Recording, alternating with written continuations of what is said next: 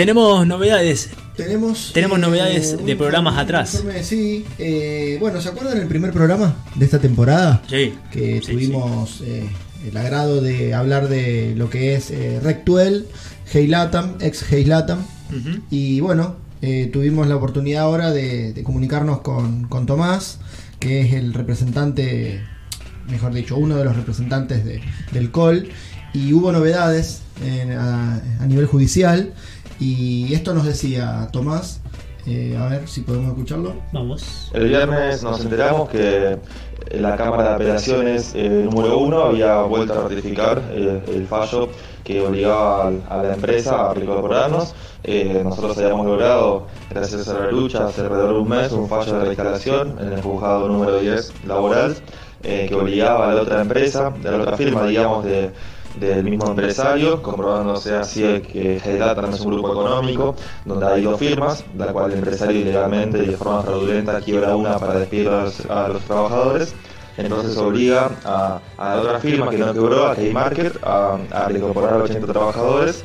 Eh, Así que bueno, la empresa ju- justamente bueno, apeló a, a ese fallo y la Cámara de Apelaciones volvió a dar la razón a, a los trabajadores, así que bueno, creemos que esto es, es un paso muy importante, donde ya en dos instancias la justicia ya está diciendo que nos tienen que reincorporar. Nosotros vamos a seguir peleando por la reincorporación porque, y para que se cumpla obviamente la ley. eh, porque bueno, entendemos que también es un fallo que no solamente nos sirve a nosotros, sino a los trabajadores de conjunto, ya que es eh, una maniobra común de los empresarios, incluso en pandemia se presentó con el decreto antidespidos, que los empresarios para evadir ese tipo de, de decretos y demás, lo que buscan es quebrar, eh, gracias a, a que son beneficiados con la ley de quiebra, a quebrar una de las empresas o- y así aprovechar a despedir trabajadores. Así que nada, estamos contentos porque es un fallo muy importante y nada, vamos a seguir eh, en pie de guerra para, para que lo hagan cumplir y para que el empresario nos, nos reinstale.